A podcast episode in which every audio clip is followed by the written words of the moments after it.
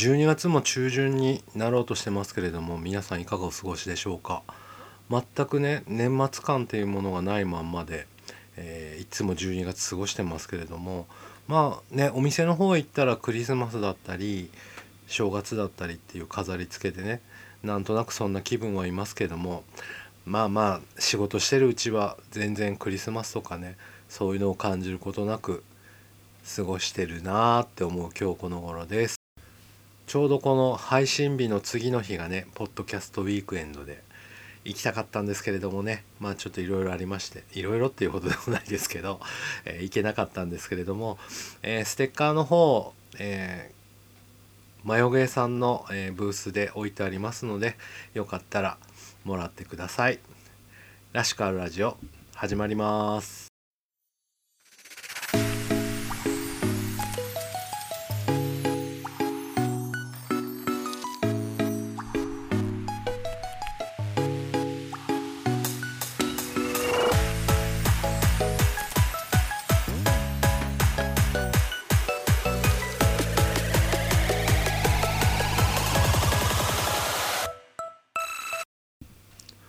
こんにちは。らしくあるラジオのしゅんです、えー12月であの冬になってきたなって思うんですけども北海道の方もね、えー先週ぐらいまでは雨が降ったりとか気温が10度超えたりっていう日があったんですけれども、えー今週に入りましてね一気に冬が来て、えーもうすっかり真っ白になっております、うん、このまんまもう寝雪になるんだろうなっていう感じもしますけれどもまあドカ雪じゃないんで今年はねあのまだ楽な方といえば楽な方なんですけれどもまあねあの毎年ね冬が終わる頃にあの標準的な積雪量っていうのがまあまあ大体一緒なわけですよ。なのでねあのトータル的に同じような量が降るっていうことは最初のうち少なくてもどっかでドカ雪が来るんじゃないかっていうねあの心配をしているところなんですけれどもね。なんか本州の方が東京ですかねなんか20度超えたりとかぐんと下がったりとか気温の差が大きいみたいで12月に20度超えるのって変だよねっていう話をねスペース界隈で聞いたりもしますけれどもね、うん、日本はどうなってんでしょうかね。北海道はまあまあ冬が来たんで通常通りかなと思ったりもしております。さて今週ですけれどもまあ冬が始まりましたということで冬の楽しみ方をお話ししていきたいなと思っております。まず冬といえばね冬といえばというかまあ一年中ですけれどもまずは食べ物ですよ。やっぱりね食べることが大好きなんで冬といえばお鍋ですよね。あの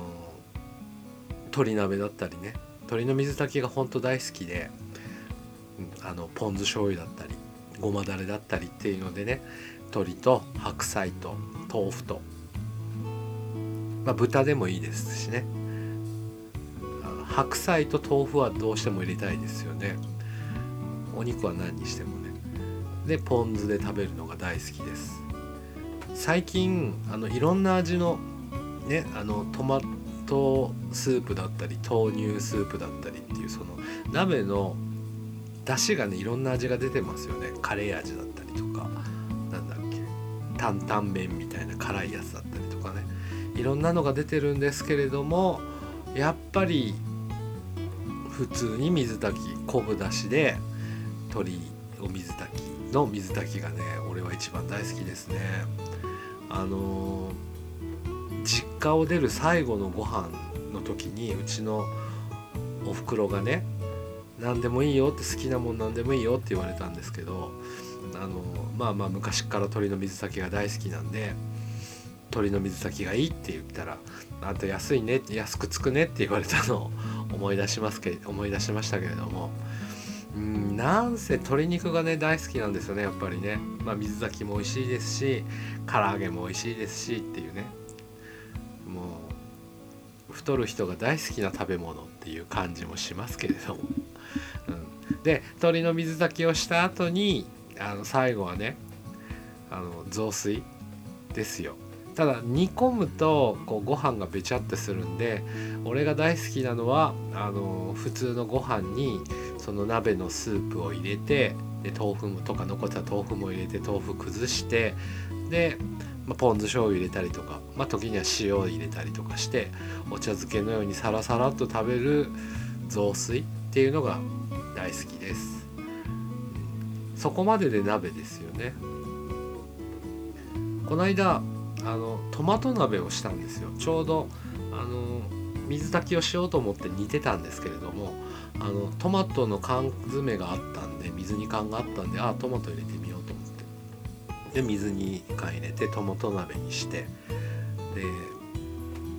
その日はねあの塩コショウで味付けしてでトマト鍋を食べてで翌日残ったものにあのカレーを入れましてトマトカレーにして食べました。石二鳥じゃないですけれどもあの2日連続でね食べましたけれどもまあカレーの具材ではないんですけど白菜入ってたりとか豆腐入ってたりとかあときのこ類が入ってたりとかね。カレーにしてはちょっと具材があれですけどトマト鍋からのカレーもありだなって思いましたんでよかったらやってみてください。あと冬の食べ物といったらやっぱりみかんだったりとかお餅だったりとかあと何があるかな。あと牡蠣だったりっていうのもありますよね。夏は食べられないけど冬だから食べられるっていうのはいっぱいありますよね。みかんといえば、えー、子供の頃うちのばあちゃんがみかん農家だったんで、うんと、段々畑でねみかんを育ててたんですね。でまあまあばあちゃん一人では大変なんで日曜日とかなったら家族総出で手伝いに行くんですけれどもまあまあ嫌だったなっていうのはの一番の思い出ですけれどもだんだん畑のねみかんを家族みんなでもいでいくわけですよ。あの切っていくわけですよねハサミでね。なんか嫌でしたね。朝早くから起こされてね。だけどあのその段々畑の上の方なんでそこのから見える景色海を見ながらみんなでお弁当を食べるのは美味しかったなっていうのは覚えてますけれどもこの冬の寒空寒,、まあ、寒いって言っても日差しが出てるんでね北海道に比べれば全然暖かいんですけど寒いっていう記憶はないんですけど日日が差してて、うん、海が見えてそこでみんなでお弁当を広げて食べるっていうのが子供の時の楽しい思い出かなと思います。であの生まれて初めてやったバイトもそのみかんを収穫するっていうバイトだったんですよね高校生の時に。で友達がの家が本当に本格的なみかん農家の家であの1日5,000円であのお弁当付きっていうアルバイトが初めてのバイトでした。もうずっとひたすらもうそこは本当に大きなみかん農家だったんでもう何段もあるんですねみかんの畑が。でそれをひたすらひたすらあの切っていくっていう仕事で。でねまあ、今はそんなことないんですけど子供の時とか高校生ぐらいまで、まあ、家族で住んでる時までかな。なんかあの潔癖症じゃないんですけどよそんちのご飯が食べられなかったんですよね。これ分かる人いると思うんですけどなんかねよそのご飯が食べれないんだけどお昼にお弁当をねその友達のお母さんが作ってくれるんですけどそれが一番きつかったかな。あの食べれませんっても言えないから我慢してというか。そこがきつかったなっていうのが一番の思い出ですけれども。まあみかん農家だったんでばあちゃんがねあのうちに山ほどみかんがあって本当に手が黄色くなるぐらいまでみかん食べてましたね。であとあの倉庫にその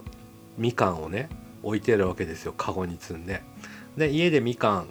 ね食べててなくなったらあのうちの親とかにちょっとみかん持ってきてって言ってあの外に出て倉庫に行ってみかんを取ってくるのも本当に嫌でしたね。なんかまあ子供ならではのお手伝いというかあれでしたけど嫌だったなと思います。みかんは本当に思い出があるなと思いますね。あと餅ですよ。ね、あの今でこそね一年中お餅売ってますけどあの切り餅とかね。あの昔は本当に正月しか餅食べられなかったし、まあ、今はたまに買ったりしますけどもあの西日本なのかな？丸餅なんですね。でこっちの北海道も含めてあの東側って角餅の四角い餅じゃないですか。であの四角いお餅も食べますけどやっぱりお雑煮は丸餅が食べたいなっていうんで今もお雑煮作る時は丸餅を買ったりしてますけれどもうちの方のお雑煮ってねほら日本全国いろんな味があったりするんですけどうちの方は本当に鶏肉とほうれん草と牡蠣が入ってましたね。牡蠣どころなんでね。っていうお雑煮でしたね。北海道のお雑煮って何だろうな。なんか野菜がいっぱい入ってる醤油味のなんかそばつゆのような感じなイメージかな、うん、って思いますけど日本全国のねお雑煮っていろいろあるんでもしうちのはこういうのがあるよっていうのがあったらお便りください。あと牡蠣ですよ。冬はね牡蠣が美味しい季節ですから。あの牡蠣ってやっぱりこう当たり外れっていうかダメな人はダメだし牡蠣に当たったっていう話も聞くんですけれどもなんか内臓がね強く元気に産んでくれた親に感謝だなと思うんですけど牡蠣は大好きでこれからの時期はいっぱい食べたいなと思っております。もうなんか食べることで終わっちゃいそうですね。あと冬といえばあの寒いんでいっぱい着れおしゃれができるったらちょっと大げさですけども夏ってどうしてもね暑いから T シャツだけみたいな感じですけど、まあ、そんなおしゃれ人間ではないですけどいろんな服装ができるのがいいなと思ったりもしますしあとそう山ねあの夏山だとねあのガシガシ登れますし楽しいのは楽しいんですけど汗をすごいかくわけですよ。夏山って。滝のように汗をかくんですね。でも T シャツとか途中で着替えたりするようなんですけど冬の山って寒いんで汗そんなかかないし虫もいないしあと人もいないしあと何でしょうねあのピーンと張り詰めた空気だったり音がないっていうんですか？夏はどうしても虫の声だったり鳥の鳴き声だったりなんかいろんなガチャガチャした音がするんですけれども雪山ってね本当にシーンとしたピーンと張り詰めた空気がとっても心地いいというか大好きですね。まあそんなそんなガシガシは登ってはないんですけど、まあ、1ヶ月に1回ぐらいかな。1回か2回ぐらい登今までは登ってましたけどね。去年も大きい山行ったりしましたけどスノーシュー履いて。今年ね山登ってないんですよね。ほんと登ってなくて。とりあえず31日にあの札幌のね三角山っていうのがあるんですけども今年はあの31日は夜勤もありませんので、えー、登って、えー、年越しちょ11時過ぎから登って、えー、山頂で、えー、12時超えて降りてこようかなと思っております。その時スペースできたらいいな。でもなんか年越しでいろんな人がスペースやってそうですよね、どんだけできるかわかんないですけどちょっと年越しスペースもできたらいいなと思ったりしております。まあそんな感じで冬はね冬の楽しみ方っていうのがあるんで、えー、いろいろとまたやっていきたいと思いますし何かあったら、えー、こちらの方でもお話できたらいいなと思います。それではお便り来ておりますので、えー、今回2通来ておりますので、えー、紹介していきたいと思います、えー、30代のたけさんからです。しゅんさんいつも配信ありがとうございます。毎週楽しみにしつつ過去回も何度も聞き返したりしながら日々の隙間時間を穏やかな気持ちで過ごしてもら過ごさせてもらっています、えー、シャープ78旅。旅というテーマ良いですね。しゅんさんが海外旅行に特別行きたくないと思ったことが行きたいと思ったことがなく国内にはまだまだ見たことがない場所がある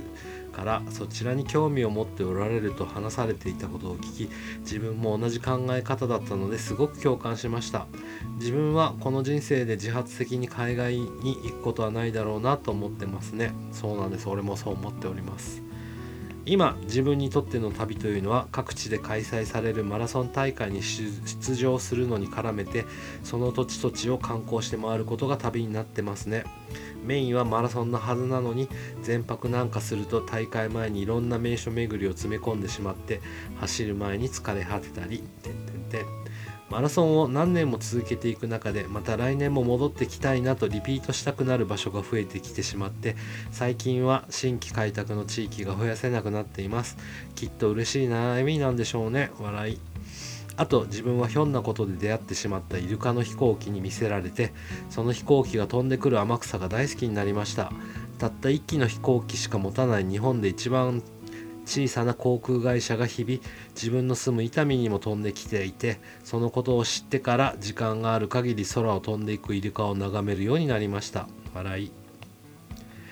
えーそして何度も足を運ぶようになり全く知らない土地だったはずの天草でしたが地域の方がとても親切で温かく少しずつつながりができてきたりしています。その土地の人たちとの触れ合いを通じて心が温まる思い出も増えてきて今ではもし自分が身軽なら移住したいなと思える場所になってしまいました。こんな話をしていたらまた天草に行きたい衝動が湧いてきちゃいました。本当時間やお金があればまだ見たことがない景色を追い求めていけるのになと思います。多分長文失礼しました。なんだか取り留めないお便りになってしまいました。これからもらしくあるつばいの更新を楽しみにしています。ということです。竹、えー、さんありがとうございます。竹さんね X でもつながっててその天草の飛行機ねあのいつも上げてくれるんですけれどもものすごい可愛いんですよね飛行機が。で俺も飛行機見るの大好きなんで武さん上げてくれてる飛行機見るのがいつもね画像楽しみなんですけれども本当天草の飛行機可愛らしくていつか本物見てみたいなと思ってました。でそっからね天草の方々とつながってるっていうのはとっても楽しいですよね。なんでその好きな飛行機に乗って天草行ったりするんでしょうね。そういうの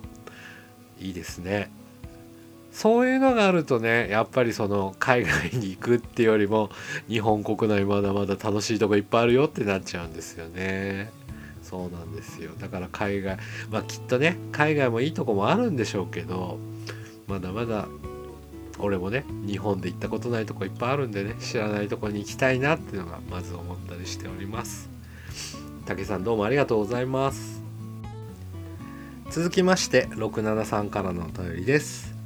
しゅんさん最新回を聞かせてもらいお便りを書きたくなりました。自分の経験を踏まえて考えるとあなたがとてもみあなたの迷いがとても身近なものとして理解できたからです。北海道に残るか実家の近くへ戻るか、え、私はパンデミック最中の2020年の終わりに当時23歳の若者がやっていたポッドキャストに出会い衝撃を受けました。そして衝動的にそれまでの人生では考えだにしなかった番組に頼りを送るということを初めて経験しました。そうです。これが67の始まりです。以来ポッドキャストを通じて SNS 上であるけれども私の世界は飛躍的に広がりました。ポッドキャスターさんたちだけでなくリスナーさんたちともやり取りをするまでになっています。このことは50代半ばでアメリカに越してきて言葉ができてもアメリカ人の友人ができても日本が恋しくて孤独だった一人の老婆を救ってくれています。もろくなりそうな69歳を元気づけてくれています。しゅんさん同じようなことがあなたの中で起きているのではありませんか？もしポッドキャストを始めてなくて日本中いえ世界の底かしこにあなたのファンができてスペースでその距離がさらに縮まるようなことがなかったら北海道を離れる選択肢が現在のように大きくはならなかったのではありませんか？あなたの世界も飛躍的に広がってそこから思考の変化があったのではありませんか？私はあなたの迷いがとても理解できた気がしたのです。で人生経験がとても貧弱な一人の年上の人間がアドバイスできることはあるかと考えてみました。北海道に残るか実家の近くに戻るかどちらを選択しても選ばなかった方への未練がなくなることはないでしょう。だったら自分の心を捉えて離さない新しい思いの方を選んでみるのもいいのではないかと私は感じました。SNS 上のつながりそれだけではお互いの1割も知り得ていないでしょう。そしてその距離は縮めようとしたけれども思ったようにはいかないことがあるかもしれません。でもそこから得られるものは得られなかったものよりはるかに多いのではないかと思っています。心温まる配信やスペースでの楽しいおしゃべりそして特に最近ではブギウギの週まとめをしてくださりいつも癒しをもらっております。ありがとう。67ね、67さんのお便りを読んでね、えー、涙が出ましたね。なんかこうこれかっていうかその新しい出会いがね今年3月からまあ配信はもうちょうど1年ぐらい経つんですけれどもスペースを3月ぐらいから始めて本当にいろんな人との距離が近くなってきた中で、うん、会いに行きたいっていう気持ちがとっても強くなってます今。でその中で今まではね北海道にずっといたいと思ってたのが北海道を出たいって思った気持ちっていうのはやっぱりそういうことなのかなっていうのをこのお便りを読んで本当に思いましたし今後ねあの前回でもお話ししましたけれどもちょっといろんなことを考えていかなきゃいけない時に来てるなっていうのを感じてる今日この頃です。いやーなんか673のね言葉があったかいし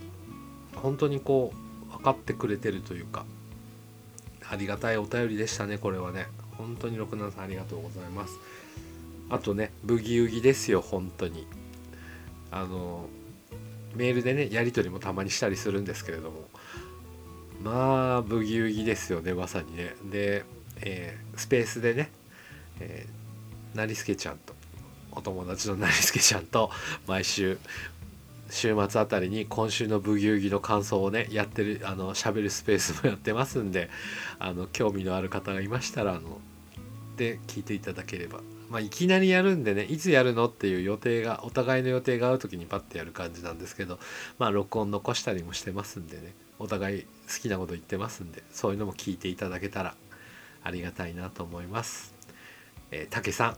673お便りありがとうございました。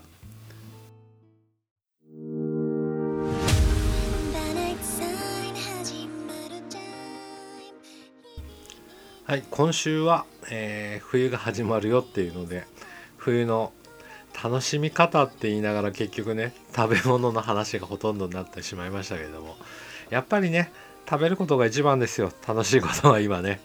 なんで美味しい食べ物とか見つけたらお話ししていきたいと思いますし、えー、何かこれが美味しいよっていうのがあったらもうそれだけでいいんでねお便りいただければありがたいです。えー、概要欄に、えー、お便りフォームとかのリンク貼ってますし、えー、X の方にも、えあります。DM でもいい大丈夫ですのでお便りいただければありがたいです。あとねお便りたけさんと67さんねお便りありがとうございます。あの皆さんのお便りで、え励みになりますのでよろしくお願いいたします。さあえー、っと12月中旬次回はねいよいよもって、え年末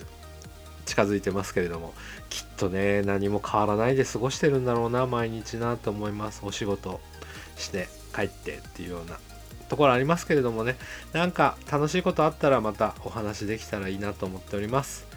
えー、明日配信の明日ポッドキャストウィーケンドね。どんな感じになるのかな？なんかスペースとかねいろいろやってくれそうなんでそういうのを聞いてえポッドキャストウィーケンドも感じていきたいと思っております。え今週も聞いてくださってありがとうございました。らしくあるラジオの旬でした。それではまた来週。さようなら。